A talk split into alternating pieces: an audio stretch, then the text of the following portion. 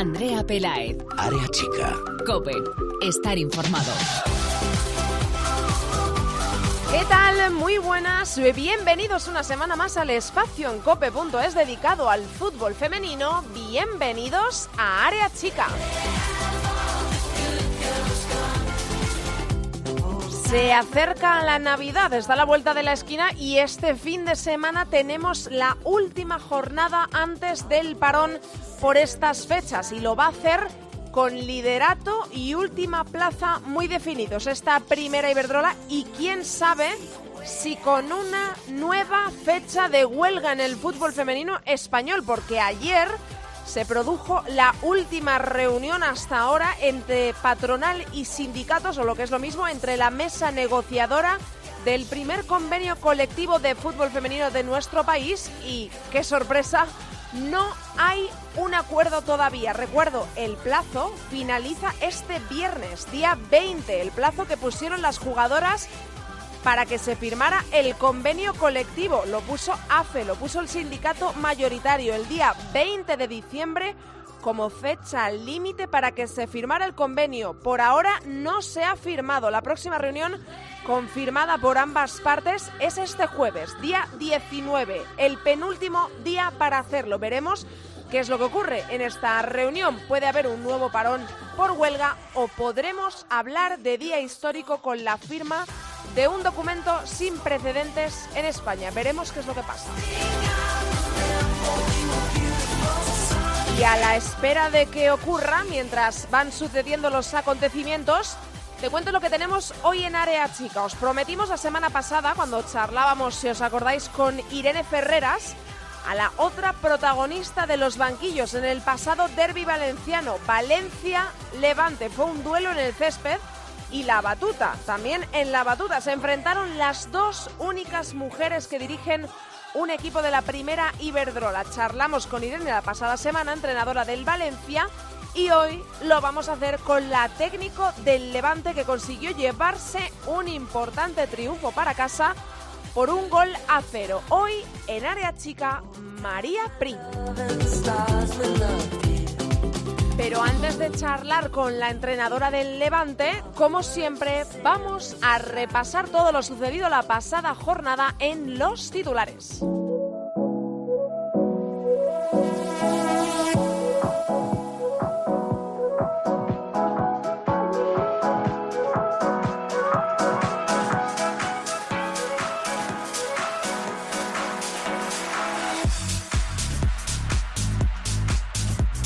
Jugó el pasado fin de semana la decimotercera jornada de la primera Iberdrola. Lo hizo, arrancó con un Real Sociedad 5, Logroño 0. Marcó tres goles, hat-trick de Naikari García y tanto de Bárbara La Torre y de Carla Bautista para la Real Sociedad. Fue quizá el mejor partido de las Churiurdin desde que comenzó la temporada, Naikari, desde que ha vuelto de su lesión, está imparable. Lleva en dos partidos cuatro goles.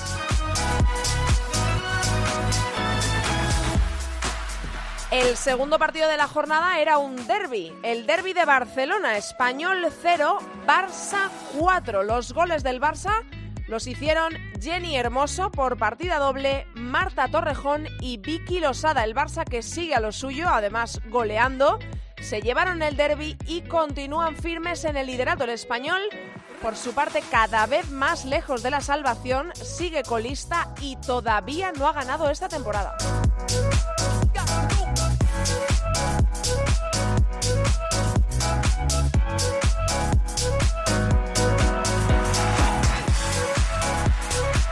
Betis 1, Sporting de Huelva 1. Los goles los hicieron Nuria Liguero y Patri Ojeda.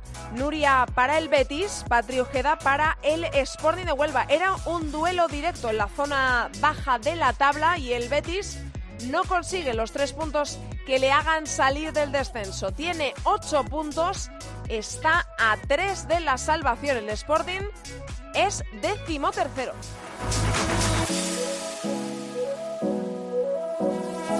Partido sin goles en Bilbao, el que se produjo este pasado fin de semana, Athletic de Bilbao 0, Sevilla 0.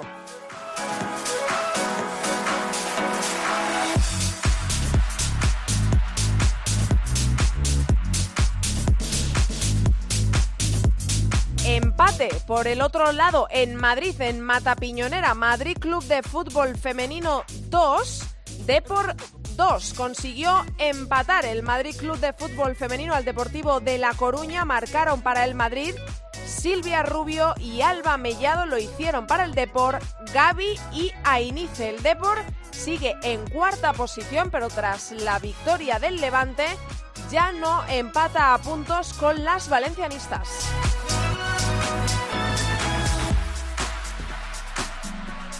Rayo Vallecano 1, Tacón 1. Oriana Altuve de penalti para el Rayo femenino marcó para el Tacón Malena Ortiz. Rescató Malena un punto en el último minuto del partido, en el minuto 92, para rescatar, como digo, ese punto y para sumar el quinto partido del tacón sin perder. Para el Rayo fue el tercer partido consecutivo sumando.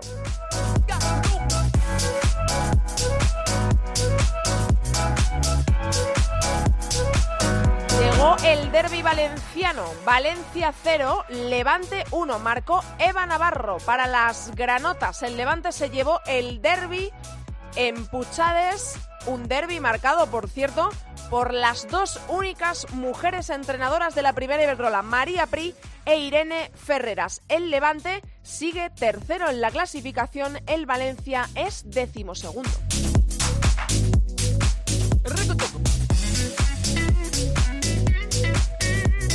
Y el último encuentro de la jornada. Granadilla Tenerife 0, Atlético de Madrid 2. El Atlético de Madrid que volvió a encontrarse con la victoria tras dos empates consecutivos para la Unión Deportiva Granadilla Tenerife. Fue la segunda derrota consecutiva. El Atlético de Madrid es segundo.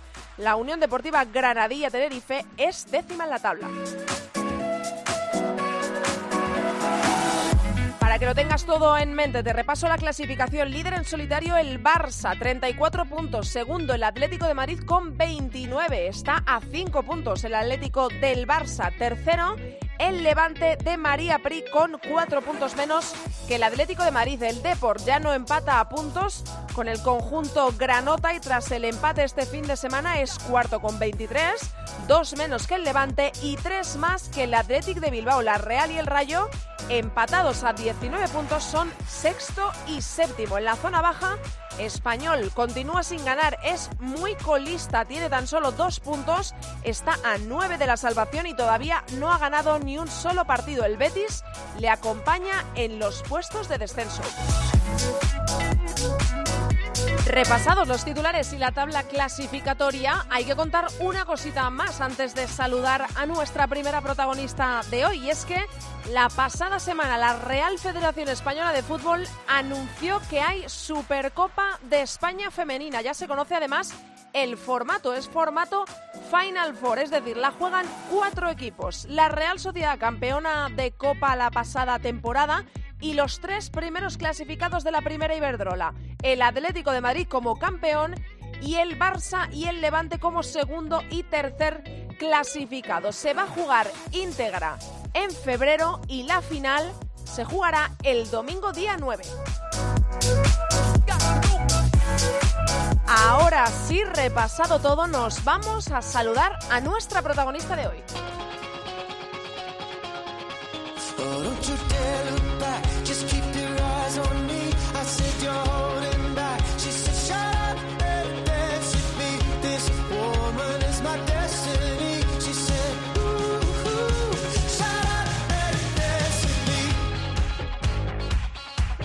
Andrea Pelae. Área chica. Cope. Estar informado.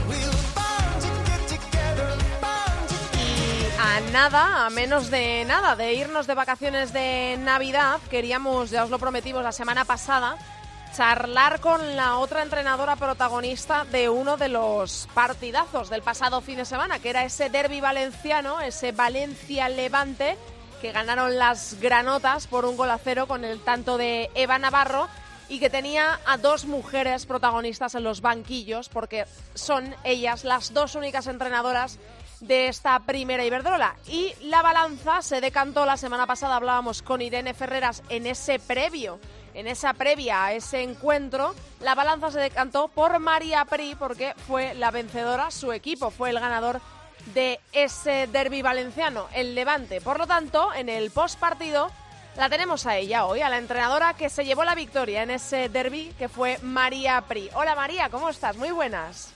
Hola, buenas, ¿qué tal? Lo primero, enhorabuena por ese partido que yo sé, me consta que en Valencia estos derbis, yo creo que te lo, seguro que te lo dijeron nada más entrar en el Levante, son importantes, ¿no? Sí, está claro que, que un derby siempre es especial, son de los partidos que cuando llegas y ya conoces la idiosincrasia del club, pues se marca, por supuesto, eh, en el calendario eh, de color rojo, para que Resarte lo tengamos en cuenta durante toda la temporada. Así que afortunadamente pues conseguimos la victoria, conseguimos la racha que venimos eh, de buenos resultados y, y hacemos que todos los granotos pues estén contentos después del resultado que tuvimos. Son cuatro eh, victorias consecutivas, cuatro partidos en los que el Levante no conoce la derrota. Eh, yo imagino que eso para una entrenadora es satisfacción plena, ¿no? Del trabajo bien hecho y de que el camino se está haciendo por donde se debe hacer. Sí, eh, por supuesto que sí, porque además ya la semana pasada lo, lo comenté, la temporada no empezamos de, de, de la mejor manera, con no tuvimos los mejores resultados que a nosotros no, nos hubieran gustado tener, pero es verdad que, que llevamos de los últimos ocho partidos, eh, solamente hemos tenido una derrota contra el Barcelona mm. y eso es el resultado de todas las jugadoras, del sacrificio, del compromiso que, que llevamos haciendo durante mucho tiempo, desde que empezamos la pretemporada y sobre todo que los momentos complicados, si algo estamos demostrando es que vamos a una, que tenemos claro cuáles son nuestros objetivos y que vamos a luchar hasta finales de temporada por ello.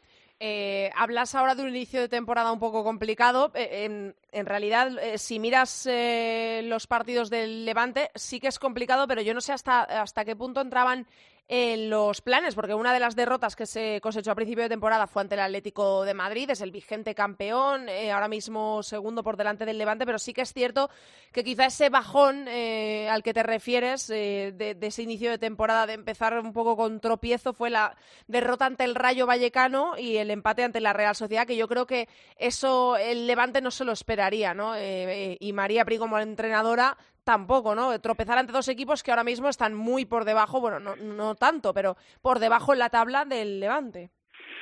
Bueno, pero sobre todo está claro que algo está demostrando nuestra competición, nuestra liga, y es que los partidos son muy igualados. Este fin de semana se ha visto resultados de empate 1-1, 2-2, mm. nosotros que ganamos 0-1, exceptuando el, el Barcelona eh, cuesta ver partidos como pasaba temporadas ante, anteriores, a lo mejor con unos resultados muy abultados. Para nosotros era importante comenzar, pero sobre todo con otras sensaciones. No al principio de temporada no nos conseguíamos encontrar, eh, teníamos que adaptarnos todas, teníamos que encajar las piezas del puzzle y, y eso lo estamos consiguiendo ahora mismo. Eh, también es verdad que que necesitábamos tiempo. Uh -huh. eh, somos personas, trabajamos con, con personas, trabajo con un grupo humano de, de jugadoras espectaculares y teníamos que, que conocernos todas más, que nos conocieran al cuerpo técnico. Eh, en un mes o un mes y medio te da eh, poco tiempo para, para poder conseguir o sacar el máximo rendimiento de, de todas las jugadoras y creo que ahora se está viendo un levante totalmente diferente al levante que empezamos y, y a eso me refiero, no tanto también en cuanto a resultados, que cualquier equipo nos va a poner las cosas complicadas al igual que lo hacemos nosotros, sino también era el tema de, de cómo jugar, tener claro lo que jugamos, tener claro nuestra identidad con balones y balos y sí que es verdad que eso ahora sí que lo vemos identificado con el Levante. Eh, eres eh, una entrenadora, al menos en tu paso por el Betis, que deja mucha huella en la forma de jugar de los equipos. ¿no? El año pasado lo veíamos, como digo, en el conjunto sevillano, eh, pues que se veía perfectamente que era un equipo con tu sello. ¿no? no sé si ahora mismo tú sientes que ese sello se lo estás poniendo al levante o no es cuestión de, esto, tú con cada equipo y cada grupo de jugadoras eh, te adaptas a lo que ellas te pueden ofrecer, al juego que le va mejor al equipo, o, o, tienes un sello propio que se va poniendo en cada equipo por el que, por el que pasas, María. Bueno, creo que hay una parte de, de, mi identidad que va a venir siempre conmigo a todos los equipos donde donde yo esté, porque porque entiendo el fútbol así, entiendo el fútbol que que debemos de, de intentar eh, hacer y, y tener el balón el mayor tiempo posible, porque mm. eso nos permite poder eh, conseguir o tener más oportunidades de gol. Además, cuando perdemos todo el mundo tiene que meterse en la cabeza de que todas las jugadoras que están en el terreno de juego tenemos que trabajar sin balón, porque como ya he dicho anteriormente, esta liga es muy competitiva y, y no nos podemos relajar en ningún momento. Y sobre todo creo que algo también viene conmigo es la alegría. Yo entiendo el fútbol y es mi pasión con alegría disfrutar y eso sí que quiero que, que todos mis equipos lo tengan porque eh, María Pri. María Pri eh, es así y, ese sí que, que, es verdad que es un sello de identidad que, que intento siempre llevar conmigo, pero como yo entiendo el fútbol. Además de eso, sí que, que está claro que después tanto jugadoras se tienen que adaptar a entrenadores, como entrenadores no tenemos que adaptar a, a los jugadores. Este año ya hemos jugado con varias organizaciones, al final tenemos nosotros también que asumir la responsabilidad de tomar decisiones en función de cómo esté en cada jugador en cada momento, mm. de contra qué equipo no, nos enfrentemos, en qué momento de temporada estemos. Eso hace que en este caso en, el Levante, eh, por toda o el gran número de jugadoras que tenemos, además todas las jugadoras son muy importantes, cada jugadora te aporta una cosa diferente, hace que, que podamos tener muchas variantes y, eso sí que es verdad que, ahí también María Prisa ha tenido que adaptar a, a, a la jugadora porque tenemos un abanico tan amplio de, de, posibilidades que intentamos siempre tomar la mejor decisión posible. Hablas de, de alegría. Hay muchos eh, que cuando piensan en un equipo revelación, dejando al margen a un equipo que yo creo que nos está sorprendiendo a todos, como es el Depor, con el temporadón que está haciendo hasta el momento, cuando a alguien le preguntas por equipo revelación, hay algunos que mencionan al Levante, pero no revelación como tal, porque evidentemente el Levante es un equipo consolidado eh, durante muchísimos años en el fútbol femenino español. Pero eh, lo dicen, eh, y yo lo he preguntado, eh, por el hecho de, la cara que está mostrando el, Levante ¿no? en esta temporada, que no se sabe si es por ti, si es las jugadoras en esta temporada, porque la pasada quizá vimos a un Levante gris. Quizá tiene que ver con ese sello que dices tú que le estás poniendo de la alegría, de ver la temporada de otra forma, porque tampoco ha habido cambios muy, muy radicales en la plantilla y, el año pasado se veía otra cara del Levante. Quizá se cree que es revelación porque el año pasado fue un poco decepción. No sé cómo lo viste tú cuando firmaste, que supongo que sería todo un reto, y si te está sorprendiendo ahora mismo eh, tu propio equipo, el rendimiento. Bueno, eh, primero, creo que, que ahí se unen muchos factores. Eh, creo que desde el club se ha hecho un trabajo muy bueno a lo largo de la temporada pasada para al final tener las jugadoras y, y tener eh, el equipo y la plantilla que tenemos. Eso, eh, eso es trabajo de la dirección deportiva y creo que ahí hicieron un trabajo impecable. Después, eh, que las jugadoras sean conscientes de, de dónde están y hacia dónde queremos ir y cuál es el camino a llegar. Creo que, que lo tienen muy claro y eso en algunos momentos pues, pues no, nos ha liberado a todos.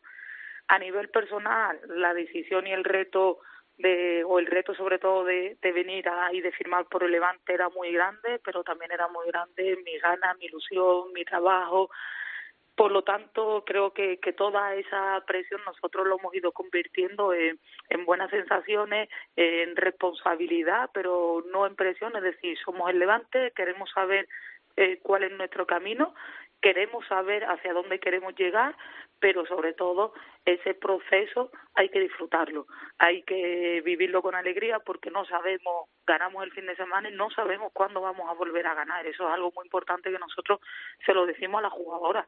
Eh, no sabemos cómo nos va a seguir, salir el siguiente partido, no sabemos cómo va a ser el siguiente entrenamiento. Por lo tanto, vamos a disfrutar a, a tope el máximo tiempo que cada jugadora esté en el Levante, el máximo tiempo que María Pri esté en el mm. Levante, porque como club creo que está demostrando que, la confianza y el proyecto que tienen en, el equipo femenino está muy consolidado, que va más, que quiere seguir mejorando, que quiere seguir creciendo.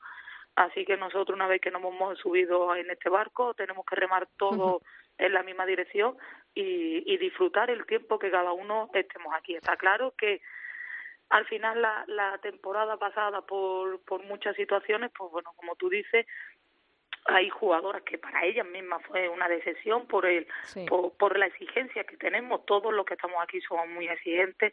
Eh, yo eh, cuando a lo mejor las cosas conseguimos tres resultados pero el juego no es el que queremos no tenemos no hemos hecho en fase ofensiva eh, lo que hemos trabajado no hemos mm. presionado eh, a pesar de conseguir tres, tres puntos más y, y disfrutar, eh, nosotros como entrenadores, pues al final como cuerpo técnico dice, joder, que esto no lo hemos trabajado, esto lo hemos trabajado y no lo hemos hecho a cabo. Pero bueno, es la exigencia que nosotros tenemos porque sin esa exigencia tampoco podríamos estar a día de hoy en el Levante. Eh, María, ¿qué es lo más difícil que te has encontrado al llegar al Levante? ¿Es eh, precisamente ese lavado de cara respecto a la anterior temporada? ¿Es eh, llegar y encontrarte con que Charlín Corral se va? ¿Es equilibrar la plantilla entre una jugadora tan joven como, te pongo el ejemplo, goleadora la pasada jornada como Eva Navarro o alguien tan experimentado, con tanta experiencia, una de las más veteranas de la liga como es Sony o, Marta Corredera o la llegada de Alba Redondo? ¿Qué es lo más difícil, el reto más difícil que te has encontrado desde que has llegado al Levante? Bueno, para mí el reto más difícil es el reto deportivo. Tenemos claro y María Pri firmó porque el Levante el objetivo que quiere es intentar desbancar en lo antes posible Atlético de Madrid o Barcelona. Para mí ese es el reto mm. más difícil que, que hemos tenido. Después, eh, cómo podemos llegar a conectar con la jugadora, eh, creo que soy una entrenadora que empatiza mucho con la jugadora porque el hecho de, haber sido jugadora me ha dado también mucho e en muchos momentos creo que, que nos anticipamos lo que puede llegar a ocurrir porque lo, lo hemos vivido ya desde dentro de un banquillo y, y después darle mucha normalidad y naturalidad a tener a Eva Navarro o a tener a Sony, a tener a Sony una jugadora que es la jugadora que más en liga lo ha ganado, que mm. entrena, que trabaja, que lo da todo por el levante, a con muchísima experiencia a tener a, Eva Navarro, eh, que todavía tiene mucho que crecer, o tener jugadoras de, del filial con, con nosotros, con Dinámica A en cada entrenamiento, eh, mezcla de todo, tener tantas internacionales, cómo afrontamos la semana cuando hay eh, jugadoras internacionales o hay parón por, selecciones. Todo eso creo que lo que me está haciendo es llenarme la maleta de, de aprendizaje y, e intentar estar a la altura en todo momento de, ser la entrenadora de un club histórico como es el Levante y a la vuelta de vacaciones el, el, sentimental, ¿no? Que imagino que tiene eso mucho de, sentimental para ti, ¿no? Porque es volver de las vacaciones y, te vuelves a Sevilla, te vuelves a, enfrentar a, eh, te vas a enfrentar al que era tu equipo, vuelves a ver a las que fueron tus jugadoras, algunas nuevas. Yo creo que eso eh, ahora mismo se juntarán muchas sensaciones, ¿no? Porque imagino que también dolerá, te dolerá mucho estar viendo ahí al Betis ahí abajo ahora mismo en descenso que le está costando mucho eh, salir de esa situación y me imagino que em, enfrentarte a ellas ahora a la vuelta de las vacaciones también tendrá pues una connotación bastante especial, ¿no? Sí, no no lo puedo negar, es, obvio. El Betty a mí me ha dado siete años magníficos que me han tratado eh, muy bien y además mm, me siento muy querida y muy, y muy respetada. Eh, tanto por personas del club como por la afición bética y eso es una realidad y gracias al Betty María Pri pues ahora mismo puede estar y siendo la entrenadora del Levante. Está claro que será un partido muy bonito, que será un partido emocional, eh, pero bueno, también tengo claro que a mí quien me conoce sabe que que yo suelo controlar, controlar muy bien mi, mis emociones y que para nosotros también, por los objetivos que nos hemos marcado, va a ser un partido importante, un partido donde tenemos que salir a conseguir los tres puntos. Y está claro que la situación ahora mismo que ellos están atravesando para para ninguna para ninguna persona es, es cómoda pero bueno yo también sé que van a salir de ahí que lo que lo único que necesitan es una victoria conseguirla lo antes posible para tener las buenas sensaciones y que todavía queda mucho para, para revertir esa situación. Bueno, María, pues eh, igual que le deseamos al Betis eh, que salga de esa situación, le deseamos al Levante que le siga yendo todo lo bien que le está yendo, eh, por fútbol, por resultados y porque a ti se te ve contenta, que eres una persona que lo merece también después de haber apostado tanto por este proyecto y seguro que le va a ir muy bien al Levante, así que mucha suerte para lo que queda de temporada a ti, María, y a todo el equipo, ¿vale? Vale, pues muchísimas gracias a vosotros. Andrea Pelae. Área chica. Cope. Estar informado.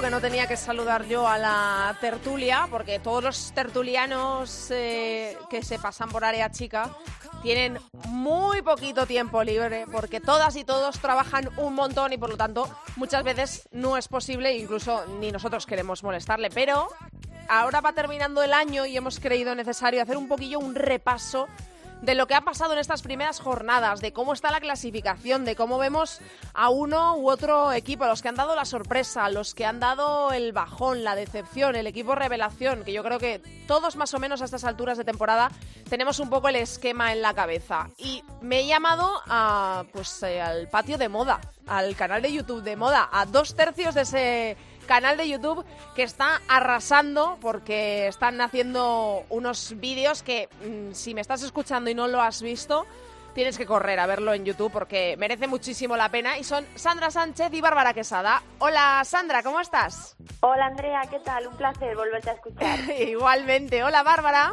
Hola Andrea, ¿qué tal? Una presentación, ¿eh? Hombre, es que la, la merecéis y lo primero que os quiero preguntar es ¿Cómo estáis vosotros eh, con ese canal de YouTube? ¿Cómo va el patio? ¿Cómo os sentís? Yo quiero que aquí también un poco a través de, este programa que, tanto tiempo lleva escuchándos la gente que se lo descarga, que conoce vuestras voces, eh, que le digáis a esa gente que escucha Área Chica cómo estáis con el, con el patio, eh, contentas, mm, de, sorprendidas por la acogida que ha tenido. Quiero que hagáis un poco balance para empezar esta tertulia de una forma pues, pues bonita, de, pues para poner en, balance eh, todo el curro que habéis puesto en ese canal de YouTube que yo creo que está mereciendo mucho la pena. Sandra, empiezo contigo.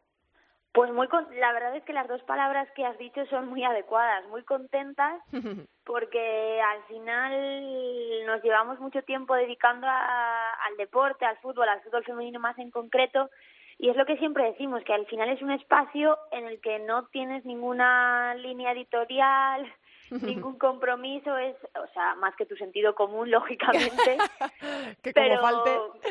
Claro, pero que es, es, diferente a todo lo que a todo lo que hemos hecho, tener esa libertad para poder elegir protagonistas, temáticas y luego eh, la verdad es que no sé Bárbara, pero pero yo sorprendida.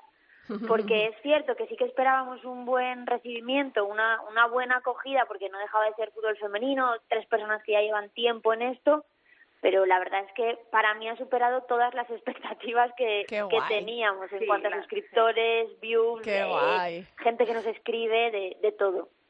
Bárbara, tú lo mismo seguro, ¿no? O sea, lo mismo, estamos súper contentas, pero solo añadir que además estamos súper agradecidas, porque es que es lo que dice Sandra, es que no nos esperábamos para nada, pero para nada como este recibimiento, ¿sabes? No sé, de cuánto, o sea, compañeros, gente que ni nos conocía, gente que le gusta el fútbol, gente que no conocía fútbol femenino y ahora lo conoce, no sé, la verdad que es súper, súper agradecidas, aunque sea lo típico, ¿no? De decir, pero es que es verdad. bueno, bueno, es, es, lo típico, pero es lo típico que dices cuando las cosas te van bien y cuando has tenido un recibimiento como el que habéis tenido vosotras, algo de lo que me alegro un montón. Pues ahora, extrapolándolo a la primera Iberdrola, pues más o menos quiero que me hagáis eh, ahora mismo en vuestra cabeza. Entiendo que, equipo revelación, yo creo que tenemos las tres eh, al mismo equipo en la cabeza. Eh, por eso os quiero preguntar por algo menos obvio y luego vamos con lo más obvio. ahora mismo, ¿Qué equipo tenéis en la cabeza si yo os digo decepción? No sé si está, porque es que hay varios, no sé si está ahí el Valencia, si está el Betis, si está el Español. Yo me quedaría con el Betis. Sí. O con el Español también. Es que sí que es cierto que el Español como que se ha metido en una dinámica que lo hablábamos muchas veces, mm, una dinámica muy mala de la que les muy peligrosa. Mm. muchísimo salir pero mm, no sé porque en un principio se habían reforzado bien, tienen buen equipo, están dando la cara en partidos, pero es que se les acaban yendo. Y a mí me preocupa también mucho el Betis, porque ese esa seña de identidad ¿no? que tenían con María Pris, y que es verdad que es una gran entrenadora y se ha ido, pero esa seña de identidad como que la han perdido totalmente. Entonces, mm, creo que son los dos equipos que nadie, nadie se esperaba que estuviesen donde están, que están ahí en en, descenso de momento. Sí, es que ahora mismo son los dos equipos en descenso y yo creo que sí que es verdad que, escuchamos más que el español venía jugando durante mucho tiempo siempre con la zona baja, eh, con la zona roja, incluso a veces con el descenso, pero siempre terminaba eh, saliendo, ¿no? Pero no es que ningún partido, eso es, es que van 14, bueno, 13, 14 jornadas, pero eh, 13 partidos, perdón, eh, pero solo 12 por aquella jornada de huelga, pero es que exactamente, es que no han logrado ganar. Sandra, ¿tú estás de acuerdo? Para ti también decepción pondrías el Betis seguido muy de cerca por el español o tienes otro nombre? Yo para mí las dos grandes decepciones voy a aparcar un poco al español por, por bueno, luego lo, lo comentamos, pero para mí sería el Betis sin duda, ¿Mm? porque pienso que eh, a excepción de Rocío Galvez, si no me equivoco, tampoco han tenido se han marchado muchísimas jugadoras, siguen con la misma base, sigue con o sea, un equipo eh, mm. en el que tienes a Rosita Márquez, a Irene Guerrero, a Merel, a Priscila, a Martina Piemonte, o sea, tienes eh, a Casaya, tienes un equipo eh, para estar de mitad de la tabla para arriba y al final estás mm. eh, penúltimo. Es verdad que tú ves los partidos del Betis y no juegan para nada mal al fútbol porque no juegan mal, con esas jugadoras es muy difícil jugar mal al fútbol. Pero es cierto que después eh, también es lo que siempre comentamos, necesitas esa pizca de suerte, necesitas que todas las jugadoras estén estén metidas, eh, que todas vayan a una y yo creo que, que de momento eso le está fallando al Betis y sobre todo que te metes en una dinámica mala y, es complicado salir. Es complicado, sí. Y después el Valencia. Yo para mí el, el Valencia también por plantilla, es verdad que la idea de juego de de Irene, ya lo vimos en el Rayo, que a pesar de no tener quizá las jugadoras más adecuadas para practicar ese fútbol, era su idea de, de juego, su estilo de juego, su, su mentalidad y era lo que hacía. Aquí Pero en el Valencia... Sí. No, no, perdona, Sandra, que te, que he cortado, sigue, sigue. ah, vale, creí que era Andrea. no. Que es cierto que en el Valencia sí que tiene una plantilla para practicar ese fútbol, pero eh, ni le están acompañando los resultados, es obvio, mm. pero tampoco las lesiones, porque mm. ya a esta altura de temporada, mm. eh, Maripaz, eh, Gaitán, ahora Berta Puyada, o sea, es una locura. Sí. sí, y aparte también lo que iba a comentar, aparte de las lesiones, también un poco quizá es meter más polémica, pero sí que es verdad que los arbitrajes no les han acompañado, porque es que ha habido, además es que han sido eh, acciones muy, muy, muy importantes, porque han sido fueras de juego que no eran, han sido que eran ocasiones de gol o que eran incluso gol y, no les ha contado. Entonces, sí que es cierto que a lo mejor, oye, pues estos tres, cuatro partidos que han salido perjudicados, porque han sido varios los partidos que, les ha pasado, hubiese cambiado totalmente esta dinámica, porque si el partido del Sevilla, el partido del Logroño, no se pitan los fueras de juego, pues quizá consiguen la victoria y ya son seis puntos más, o el del Rayo, ¿sabes? Entonces, sí que es cierto que, que aparte de pues eso, han ido juntando eh, lesiones muy importantes como la de Maripaz que decía Sandro, la de Berta ahora, también es que es cierto que han tenido esa mala suerte de, de, mm, pues tener esas polémicas en los partidos, ¿sabes? ¿Vosotras em, esto creéis que se puede solucionar con tiempo? ¿Creéis que el Valencia le va a dar el tiempo a Irene Ferreras que yo creo que como mínimo necesita un entrenador o entrenadora cuando llega a un equipo para implantar eh, o para poner sobre el césped lo que tiene en la cabeza, quizá para conocerse más con las jugadoras? Eh, eh, no sé exactamente el por qué, pero ¿creéis que esto necesita tiempo únicamente? ¿Que el proyecto del Valencia con Irene Ferreras a la cabeza con tiempo se solucionaría? Yo espero, eh, creo y confío en que, en que, se lo dé, ¿no? Creo que Irene es una persona muy, muy tenaz, muy constante y que se mm. merece la oportunidad que, que le han dado y que se ha ganado. Y sobre todo yo creo que algo muy importante es que las jugadoras sí que están con su entrenadora que a veces lo que, sucede es eso, que se junta todo, que hay malos resultados y encima el vestuario está totalmente alejado de, su técnico, de su técnica. Yo creo que en este caso las jugadoras sí que la apoyan, sí que están con ella y yo creo que eso es eh, un factor muy importante a la hora de, de remontar esta, de dar la vuelta a esta situación. Y cuando un entrenador se va, como es el caso del español, eh, ¿creéis que esta es la solución o que eh, han perdido el primer partido, pero yo creo que esto no hay ni que mirarlo porque evidentemente se enfrentaban al Barça, claro. Entonces era eh, es que ya por mucho que el otro día nos dijese él y que ella siempre piensa que van a ganar los tres puntos ese fin de semana, evidentemente el Barça está como está. Pero mm, ¿veis que el español pueda cambiar la dinámica con este cambio de técnico? Pues yo creo que Espero el español, la verdad. Yo creo que el español, por eso no lo metía en esas dos decepciones, porque lo del español viene ya, ya de largo. De muy largo. Las últimas temporadas siempre están abajo, siempre se salvan en la última jornada. Tampoco han hecho muchísimos fichajes, esta fichajes de, de relumbrón, que mm. digas, jolín. No, y que se les han ido jugadoras como Berta, por ejemplo, que al final también era como una de, de las importantes y que al final es eso, que llevan mucho tiempo así, por eso yo no lo quería meter ahí porque creo que es un problema más no de plantilla ni de jugadoras ni de entrenador, yo creo que es más de un problema más de más profundo. Sí, sí, o sea que a ti te parece, por ejemplo, que eh, decepciones el eh, Betis o el Valencia, pero son equipos que tienen la solución en sus manos, pero tú ahora mismo si te, si te dicen cuál es la solución del español, ni idea, ¿no? Claro. No sabría porque al final mantienen el blog, o sea, es, lo que decía Paloma Fernández, que nadie mm. mejor como ella para explicarle así o Eli que decían que es eso, que ellas notan que todas las temporadas empiezan con ilusión, con tal, te prometen mm. fichajes, te prometen mejoras, te prometen mil cosas y al final parece que, que eso no llega y claro, eso también termina la moral y, y yo creo que es lo que les pasa. Entonces, no sé, entiendo que lógicamente tiene que cambiar algo, que el club tiene, pues si al final la cara visible es el entrenador. Claro, claro. Pero, también al final un poco es la realidad que dice Sandra, que yo creo que todos los que seguimos fútbol femenino o, incluso los que siguen fútbol masculino, tienen como al español como la imagen de pues de aquel español que ganaba, de, de aquel equipo grande, de aquel equipo mítico, y sí que es mm. cierto que al final la, la realidad es lo que dices, hombre, que es que las últimas temporadas no ha sido ese español, es que ese español ya no existe, es un, es un español pues que pelea por, por no descender. Pasa lo mismo con el rayo, o sea, es la misma situación.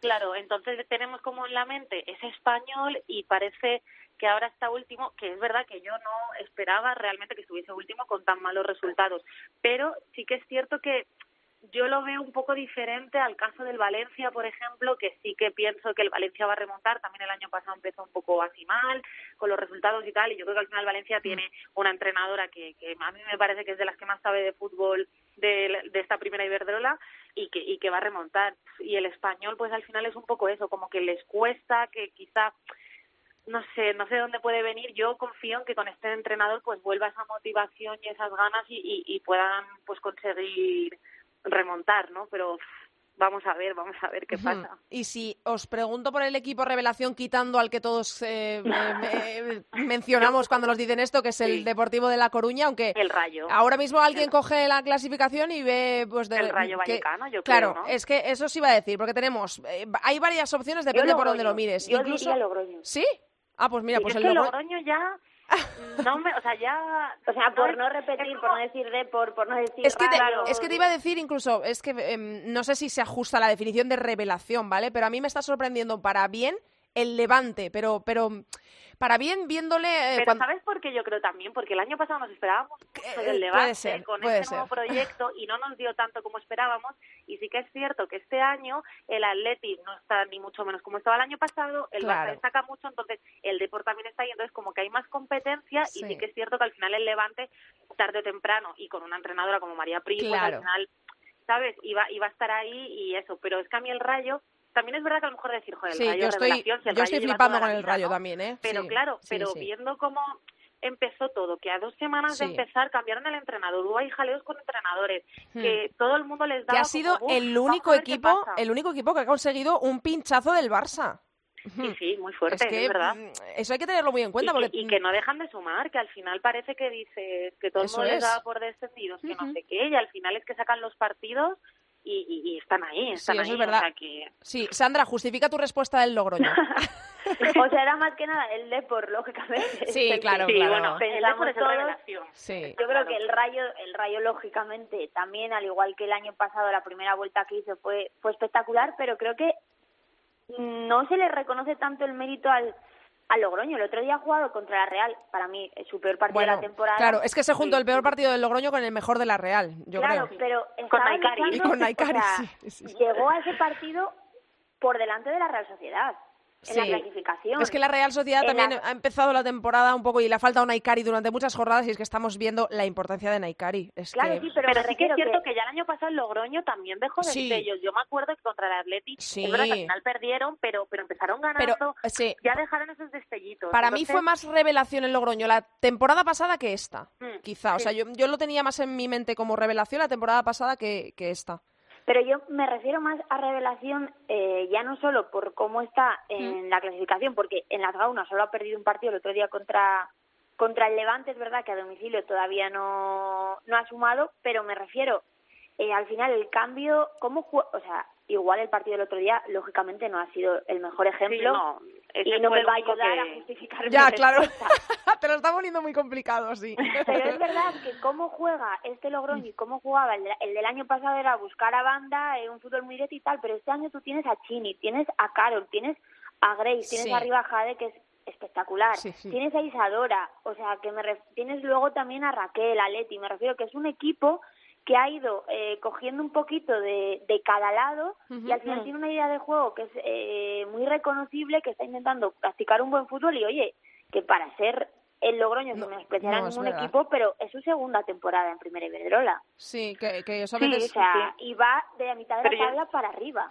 Yo es que me he sorprendido muchísimo con el Rayo y, y es que les tengo que dar la enhorabuena, o sea, es que qué meritazo, que al final, jolín, que, que no es para nada un equipo malo, ni mucho menos, pero que al final yo creo que nadie tampoco se esperaba tantísimo, sobre todo por eso. De hecho, en muchas en muchas quinielas, en muchas quinielas entraba en el descenso, ¿eh? Claro, porque empezaron de una manera brutal, se les fueron jugadoras, pues eso, la, entrenadora que estaba, se tuvo, al final mm, la cogieron, luego se tuvo que ir, y a mí es que cada, te lo, os lo prometo que es que cada, cada fin de semana a mí me sorprende. O sea, ahora ya no, ahora ya sé que van a sumar todos los partidos, ya sí que no me sorprende. Pero sí que es cierto que se han enfrentado a rivales, pues no, Barça, tal, vamos a ver a la vuelta de Navidad que se enfrentarán al Atleti, que también va a ser una prueba complicada. Y ojo que igual suman, ¿eh? O sea que... Sí, sí, eh, con, el, con, el, rayo no hay que dar nada por no, hecho. No, desde luego. No, desde luego que no. Y eh, para terminar quiero mm, hablar un poco más de individualidades, porque estamos viendo jugadoras que están destacando mucho, mm.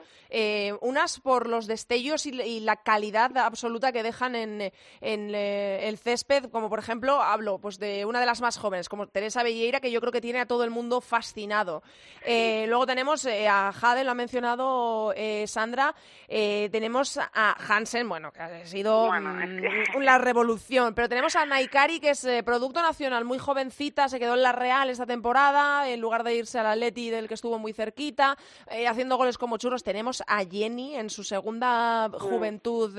no sé, ahora mismo, si me tuvierais que decir un nombre de una jugadora para quedaros solo? solo uno. Os voy a pedir solo, a ver, a ver si sois capaces de decantaros por algo, porque os guste más el fútbol de Hansen, que aunque no haga goles, eh, no sea la, que los marca, los produce, eh, por ella pasa todo el juego eh, de construcción del Barça. Mm, mm. Bueno, pero déjanos quedarnos con dos. Mira, una vale. dupla, una, dupla. Yo me quedo igual otra más descubrimiento. A ver, Yo me quedo la dupla de, ya la has mencionado, pero es que de verdad es que me parece tanta calidad, pues que me parece alucinante Hansen Jenny, o sea, es que... Bueno, es que son la pareja de, vamos. No hemos visto jamás en, en el fútbol femenino español y es que, o sea, es una delicia verlas jugar, es que Jenny, bueno, es que Jenny ya sabemos cómo es, o sea, a mí me parece la mejor jugadora española, bueno, eh, pidiendo perdón a Naikari, ¿eh? que soy muy, de Naikari también, por supuesto. Aquí somos muy de Naikari, sí, yo pero también. Es que, pero es que Jenny es, es que es increíble y la juntas con Hansen, que yo cuando la vi en directo, yo no he visto otra jugadora de esta primera Iberdrola así de buena. Tienes a Sosa también, que tiene muchísimo talento, pero es que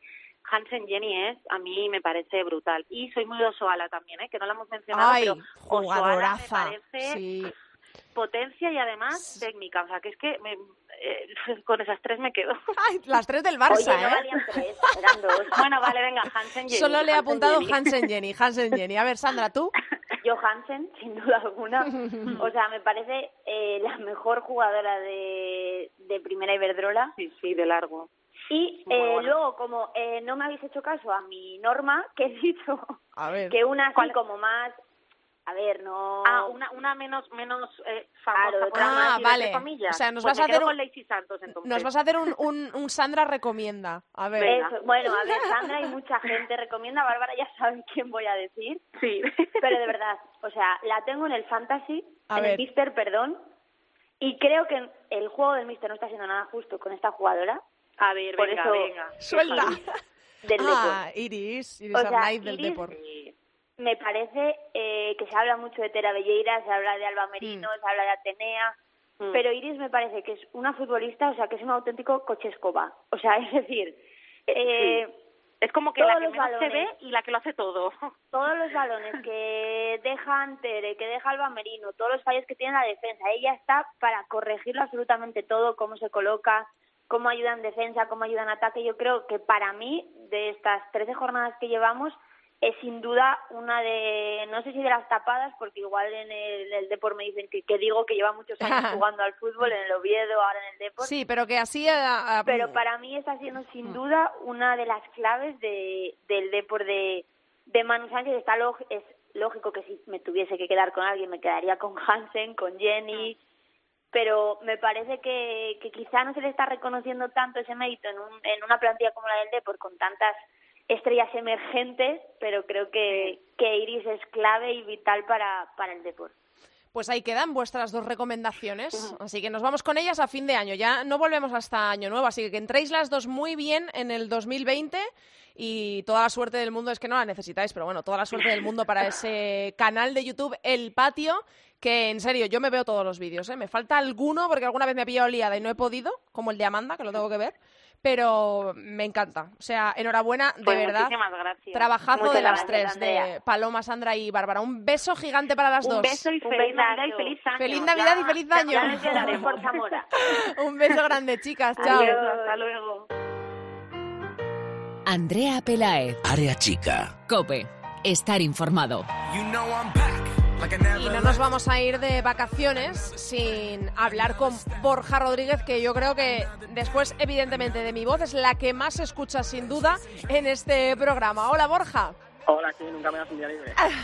no te doy un día libre ni queriendo, ¿eh? Pues eh, ahora te voy a dar dos semanitas, ¿vale? Hasta que vuelva la primera Iberdrola. Pero es que tenemos que repasar a ver cómo dejamos antes de nuestro parón eh, los parones navideños de las demás ligas, que ya sabemos que la Bundesliga, evidentemente en Alemania, tiene un parón más largo, el parón invernal, pero quería repasar las tres mayores ligas de las que siempre hablamos aquí en Área Chica. Empezamos por la Sí. Premier, que la Premier vuelve el día 5, igual que la primera Iberdrola, que la nuestra, que deja al Arsenal como líder, al City segundo y al Chelsea, que en esta jornada no ganó, tercero, ¿no?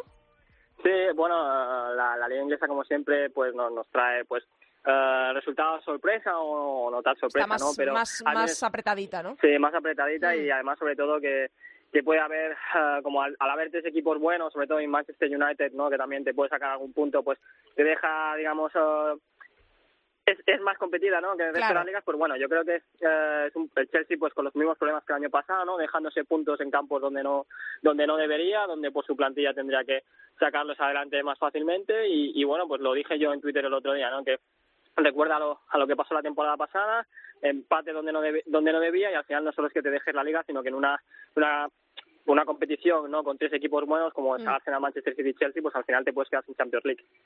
En la Liga Francesa está para hasta el próximo día 18.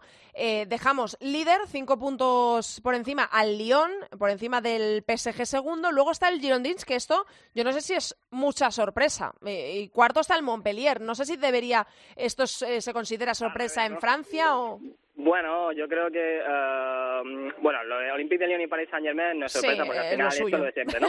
Pero bueno, yo creo que el Girondins de Burdeos pues uh, era un proyecto interesante, ¿no? Con ficharon a Cadilla Show, a, mm. tienen a Claire Lavoyez, uh, si no me equivoco les han uh, cedido el Lyon a, a Logan, también tienen a Seguí y tiene un entrenador español, ¿no? Que es Pedro Martínez Losa. Sí. Y yo creo que el Montpellier, que, este año ha tenido una desbandada, ¿no? Bueno, aquí lo vemos, que en España tenemos a Sofía ah, Jacobson, que el año pasado jugaba allí, y a Virginia Torrecilla en el Atlético. Pues al final yo creo que es pues entre comillas se podía esperar ¿no? de que, el Girondins pues le podía competir esa plaza al Montpellier y, y también puede ser y es muy posible ¿no? que también entre comillas pueda ser el que decida bueno, el título yo creo que ya está decidido, pero a lo mejor, pues, si el PSG se descuida, uh, pues que tenga mucho cuidado, porque al final el Girondins está ya, digamos, a tiro de piedra, ¿no? Eso mola. De, de, cogerle la, la, plaza Champions League, y entonces sí que tendríamos un dramón impresionante. Y en la Bundesliga, como digo, el parón es más largo. Eh, la Bundesliga, las alemanas no vuelven hasta mediados de febrero. Ahí dejamos al líder, al Wolfsburgo, como siempre, tres puntos, es poquita diferencia con el Hoffenheim, que ya lo has dicho tú en varias ocasiones, es el equipo revelación, igual que aquí el Depor, pues allí en Alemania el Hoffenheim, y tercero, el Bayern de Múnich, que empató en esta última jornada antes de irse de vacaciones. Sí, bueno, yo creo que en la Bundesliga sí que más allá de lo que de que el Hoffenheim sea la gran revelación. Yo cuando hacía la previa de la temporada pensaba que iba a ser la revelación, pero jamás, ¿no? Pensé que estaría a, este, a estas alturas de la temporada. Llevan 13 jornadas y llevan... Que fuera tan revelación, ¿no? Sí, es que llevan más puntos que, que, que en, todas, en todas sus competiciones, ¿no? En todos sus años, en todas sus temporadas. Bueno, yo creo que es un equipo que al final, pues yo creo que el año que viene lo, lo intentarán desmontar, ¿no? El Valle y el Wolfsburgo intentarán fichar a la mayoría de jugadoras, pero bueno, de momento de momento es interesante que, estén ahí y sobre todo que el, primer partido del palón invernal, que al Wolfsburgo siempre se le suele, siempre se le suele atascar el, el palón invernal, es un Hoffenheim-Wolfsburgo allí en Sinsheim, así que, ¿por qué no? Podría el, Hoffenheim empatar a puntos con el Wolfsburgo y entonces nos pondría una liga, una Bundesliga increíble. Ya ves, va a estar chulo. Oye, y antes de irnos de vacaciones, eh, no habíamos hablado del nuevo formato de la Champions, que se hizo oficial el pasado día 4 eh, que va a haber fase de grupos en, la, en las próximas Champions a partir de la temporada 2021-2022 y tú trataste de explicarlo un poco en tu Twitter y bueno, pues vamos a dejárselo claro también a quien escuche Área Chica, ¿no? Porque eh, las bases son un poco extrañas. Tú las trataste de explicar, aquí igual eh, eh, te puedes extender o explicarlo un poco mejor. Sí, le intenté explicar la, la Champions League. Bueno, yo creo que al final es más postureo que, que, realidad, ¿no? Porque al final... Eso es, a eso me refería. La Champions League es verdad que pone una fase de grupos a partir de la 2021-2022, pero realmente las, las opciones que ese tercer clasificado realmente alcance uh, lo que es la fase de grupos es ínfima, ¿no? O al menos si es ínfima, yo creo que se va a reservar siempre a los de, a, los de siempre, ¿no? Porque al final, bueno, para quien no lo entienda, va, a haber dos rondas de clasificación, ¿no? uh, y luego una fase de grupos, ¿no? La fase de grupos será de 16 equipos, es decir, cuatro grupos de cuatro equipos, y en, esa fase de clasificación solo entran cuatro directos, que será el campeón de la Champions, uh, que probablemente el campeón de la Champions sea el campeón de las grandes ligas. Claro, y o Wolfsburgo-Lyon. Wolfsburgo-Lyon o incluso Barcelona, ¿no? Y entonces, en ese sentido, pues entran también los tres campeones de las tres mejores ligas, que al final no tiene sentido porque ahora mismo no es la Liga Española, sino que la inglesa está por encima de la nuestra en coeficiente, es, es coeficiente federativo de país. Sí. Así que, bueno, en, teoría se supone que si Lyon, Wolfsburgo, demás, que se supone que van a ser los campeones, pasaría al de la cuarta, ¿no? Al de la cuarta mejor liga. Final, lo de siempre, ¿no? Lyon, Wolfsburgo, Barcelona probablemente y, el campeón de la liga inglesa van a estar seguros, ¿no? A partir de ahí, aquí es donde se complica la cosa. Ahora, pues como, como en, la fase de clasificación de, chicos, ¿no? Eh, es una ruta de campeones, ¿no? Así que los campeones de, la, de todas las demás ligas eh, se disputarán eh, siete billetes con lo que eso te quedan 11 plazas, ¿no? Que serían entre entre los campeones de, digamos, de las ligas, ¿no? O sea, lo que, lo que viene siendo una liga de campeones, un torneo entre los campeones de las ligas. Y luego aquí es donde se complica y donde yo creo que, que es el postureo, ¿no? Y es que solo quedarían cinco plazas para todos los subcampeones de las anteriores ligas y los terceros que entran en, en esa nueva Champions League. Así que es decir, uh, por ejemplo, lo que decía yo, es decir, ahora tenemos el Levante, ¿no? Que, que creo que es el, sí. el, el, tercero de nuestra liga, Le, Levante Atlético de Madrid, Hoffenheim Bayer, uh, Chelsea Manchester City, Paris Saint Germain y Girondins. Uh, entre todos ellos, bueno, y ahora no sé si creo que va el Milan segundo en la liga en la liga italiana, pues al final entre todos esos solo entran cinco. Pues al final es que no, no, no ganas nada, es exactamente claro. lo mismo que tenemos ahora, lo que, bueno, pues te venden que han metido Como un tercero. maquillado, ¿no? Claro. Sí, entonces no, realmente no es una, un gran avance, ¿no? Es un postureo, un maquillaje. lo único que yo creo que sí que está bien es eh, lo que han dicho de que, bueno, de que se van a encargar ellos de la realización, de que ahora no dependerá de los clubes locales, así que tendremos, se supone que un, no sé si una plataforma o qué harán, pero ah, bueno, tendremos. Sí, y sobre todo que yo creo que tienen que mejorar los horarios, porque no puede ser que tengamos partidos desde las 12 de la mañana hasta Sí. las 9 de la noche, ¿no? Yo creo que eso sí que lo van a actualizar. Pues sí, sería para considerarlo. Bueno, pues eh, estas cosas yo creo que son un lío mientras las explicas, hasta que no se ponga eh, sobre el césped y se juegue ya esa primera Champions con ese formato, no nos vamos a aclarar del todo, pero bueno, nos quedamos con ese resumen, ¿no? Que es un poco maquillaje, pero que las cosas tampoco cambian de una manera eh, eh, muy grande, ¿no? Así que con eso nos quedamos. Bueno, Borja, eh, feliz salida y entrada de año, ¿eh? que es el programa Área Chica no vuelve hasta enero, así que feliz Oh, Navidad, que descanses, ahora te doy vacaciones de Navidad y nada, feliz eh, entrada de año en el nuevo año 2020. Pues igualmente a vosotros y a todos los que nos escuchan. Un abrazo, Borja, chao. Venga.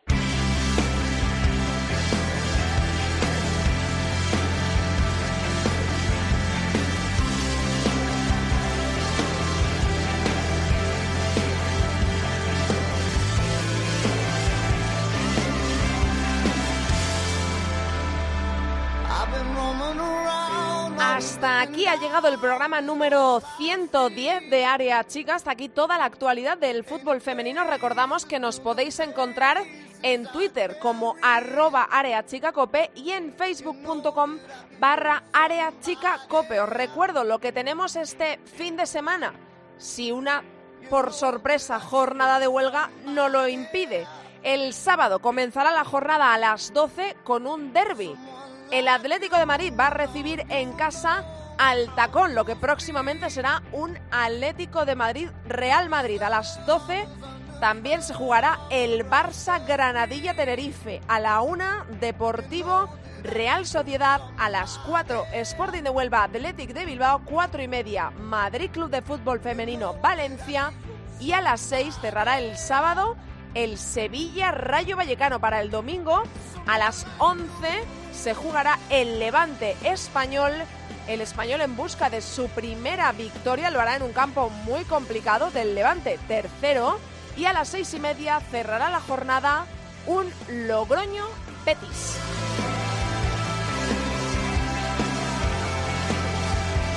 Nosotros os esperamos, como siempre, en el próximo Área Chica después de las vacaciones de Navidad. Os esperamos a todos. Que paséis felices fiestas, que entréis de forma muy feliz en el año 2020. Nos escuchamos en el mes de enero aquí, como siempre, en cope.es. No faltéis que pasamos lista mucho fútbol femenino para todos. Adiós. Andrea Pelaez, Área chica. Cope, estar informado.